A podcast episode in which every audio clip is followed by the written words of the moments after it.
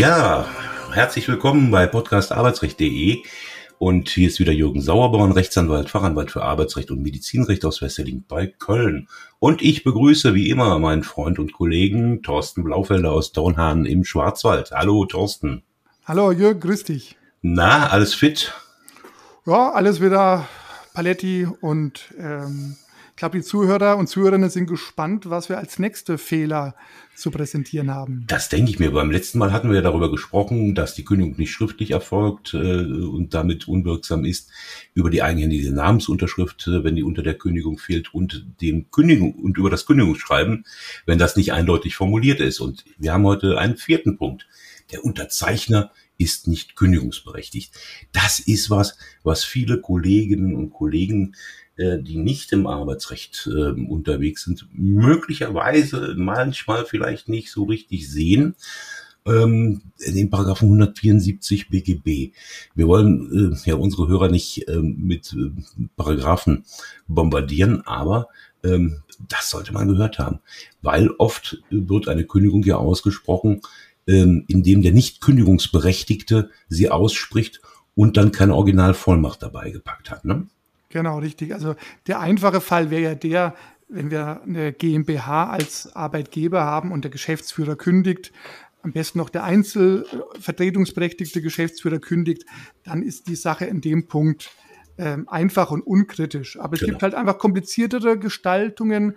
Ich denke da zum Beispiel an eine Arztpraxis, eine Gemeinschaftspraxis, bestehend oder aus, mehr, aus mehreren Ärzten und Ärztinnen.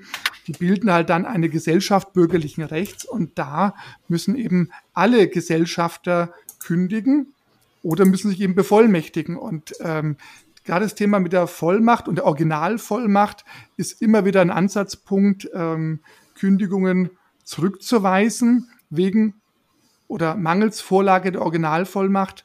Und wie schon gesagt hast, da, das ist schon ein anderes Thema, als dass die Unterschrift fehlt oder ähm, die nicht schriftlich ist. Das kann auch noch der Laie einfach erkennen. Aber das ist schon ein Thema. Auch da braucht es den ja, kompetenten Blick eines Fachmanns, der wirklich prüfen kann, äh, gibt es an der Stelle Angriffspunkte gegen die Kündigung oder hat da der Arbeitgeber korrekt gehandelt? Ganz genau. Und die Tücke steckt da ja im Detail. Denn wenn der Anwalt ähm, wir gendern ja hier nicht, also gemeint ist auch immer die Anwältin oder der Anwalt, ähm, äh, entsprechend äh, einen solchen Fall auf den Tisch bekommt, ähm, wo der Falsche gekündigt hat oder die Originalvollmacht nicht beigelegt ist, dann muss ja in, ähm, eine Zurückweisung erfolgen und zwar unverzüglich. Das Gesetz sagt, unverzüglich ist ohne schuldhaftes Zögern. Üblicherweise wird man da eine Frist von einer guten Woche annehmen können. Aber der Anwalt muss dann auch eine Originalvollmacht an den Arbeitgeber senden, wenn genau, er ja. die äh, Zurückweisung äh, der äh, Kündigung, äh, Kündigungserklärung dann entsprechend ausspricht. Ne? Genau, sonst, kann, sonst könnte er riskieren, wenn er das an der Stelle falsch macht, dass dann derjenige, der diese Zurückweisung erhält, seinerseits sagt, ja, hast ja auch keine Originalvollmacht äh, vorgelegt, das weiß ich auch zurück. Also da gibt es so ein genau. Zurückweisungs-Ping-Pong, ja, ähm, ja. Und das und, ist ja auch ein Haftungsfall, wenn man das falsch macht äh, als Anwalt. Und von daher ähm, sollte man äh, sich da auch jemanden aussuchen, der davon Ahnung hat und das äh, Spielchen spielen kann. Es reicht genau. auch nicht, dass man nachträglich eine Originalvollmacht äh, vorlegt, äh, weil das nicht geheilt werden kann. Ne? Genau, also, also ja.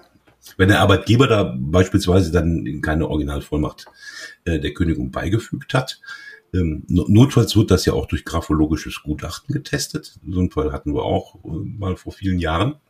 Also passiert jetzt auch nicht täglich. Ähm, ob das denn tatsächlich gedruckt war oder ob das geschrieben war, ähm, äh, ne, richtig auf Papier. Ähm, dann muss der Arbeitgeber notfalls neu kündigen. Richtig. Damit kann man tatsächlich auch als Arbeitnehmer, je nachdem an welchem Datum des Monats, wenn die Frist zum Monatsende war, ähm, durchaus auch noch mal ein Arbeitsverhältnis äh, über einen weiteren Monat hinweg retten. Ne? Genau, also auch da ist eben der Punkt, dass taktisches Vorgehen da angesagt ist. Und natürlich, wenn man sieht, man hat für die Zurückweisung nur so eine Woche Zeit.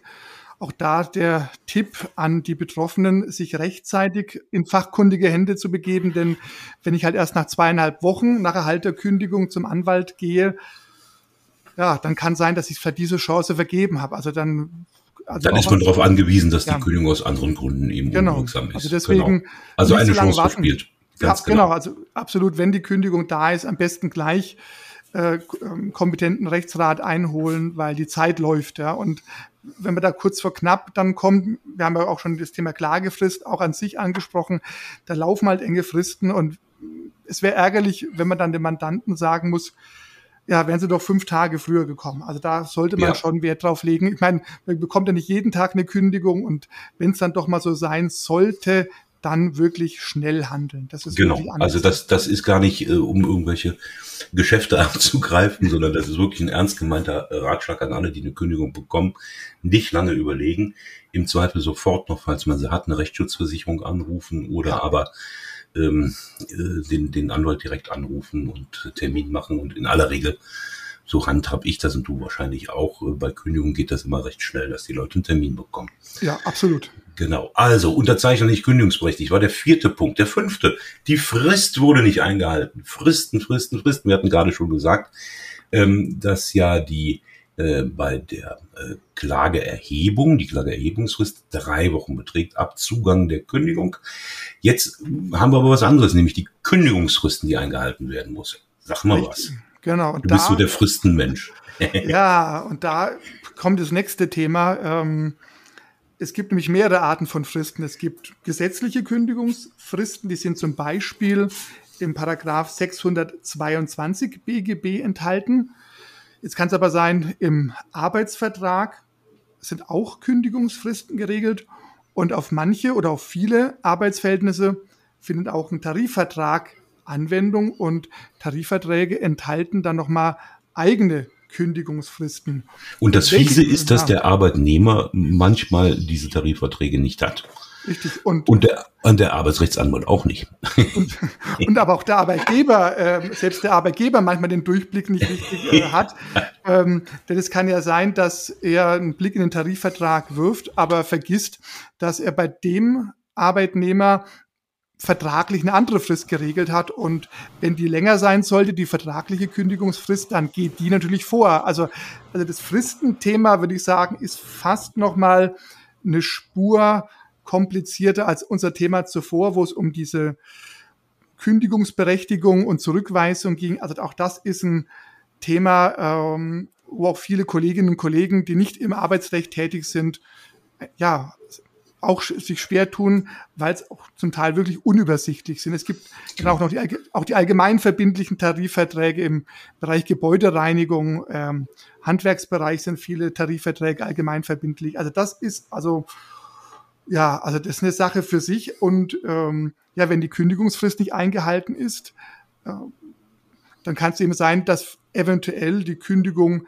an sich durchgeht, aber eben vielleicht erst drei Monate später. Ja? Genau. Und, und sich da äh, diesen, diese Chance gehen zu lassen, wäre halt eben auch bitter, weil es kann sein, vielleicht ist es ein Kleinbetrieb, ich kann nicht viel an der Kündigung äh, ausrichten, aber vielleicht drei Monate länger beschäftigt zu sein, drei Monate mehr Geld zu bekommen Eben. und, ja, und mehr Zeit zu haben, einen neuen Job zu finden. Mal im Ernst, das ja. ist ja auch bei manchen Klagen ist das ja auch das erklärte Ziel. Also zumindest, äh, wenn man das mit dem Mandanten oder der Mandantin so ausmacht, dass man sagt, naja, ob wir mit der Kündigungsschutzklage wirklich Erfolg haben, gute Frage. Aber hier geht es um Geld und wir können sie zumindest noch ein bisschen rüber retten über eine Richtig. bestimmte Zeit.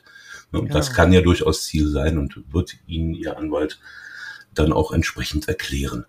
Äh, jetzt ist ja so, dass so diese Grundkündigungsfrist zum 15. oder zum Monatsende geht, nach 622 Absatz 1, also vier Wochen ähm, die Frist entsprechend dauert.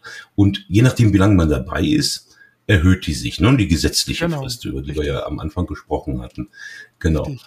Genau. Ja. Also, umso länger das Beschäftigungsverhältnis dauert, umso länger ist die Kündigungsfrist, genau. die der Arbeitgeber hat. Das gilt aber auch eigentlich in allen Fällen, äh, in dem Tarifvertrag gilt. Es sind dann zwar andere Staffeln, die dann oft zur Anwendung kommen, aber man kann schon den Grundsatz sagen, wenn eine Arbeitnehmerin länger beschäftigt ist, ist die Kündigungsfrist für den Arbeits, für den Arbeitgeber auch äh, länger. Den, den Grundsatz kann man sagen. Aber welche Frist dann wirklich tatsächlich zur Anwendung kommt, das muss man dann äh, im Einzelfall prüfen. Und das wissen Arbeitnehmer meist selbst nicht. äh, ja. weil es oft auch für sie zu kompliziert ist. Genau. Ja, dann haben wir noch eine Probezeitkündigung nach ähm, dem Gesetz. Ähm, darf die äh, Kündigung ausgebracht werden mit einer Frist von nur zwei Wochen. Jetzt müssen wir, glaube ich, auch noch Probezeit und Wartezeit unterscheiden. Ne? Die Probezeit genau. ist also das, was man vereinbart hat, was längstens sechs Monate dauern darf. Und die Wartezeit ist die Zeit, die man zu warten hat als Arbeitnehmer, bis das Kündigungsschutzgesetz Anwendung findet, sofern denn mehr als zehn Mitarbeiter im Betrieb beschäftigt sind. Ja, sonstige Besonderheiten, denke ich, hat man da in der Probezeit nicht unbedingt. Vielleicht noch so den Fall, ähm, die Kündigung am letzten Tag der Probezeit.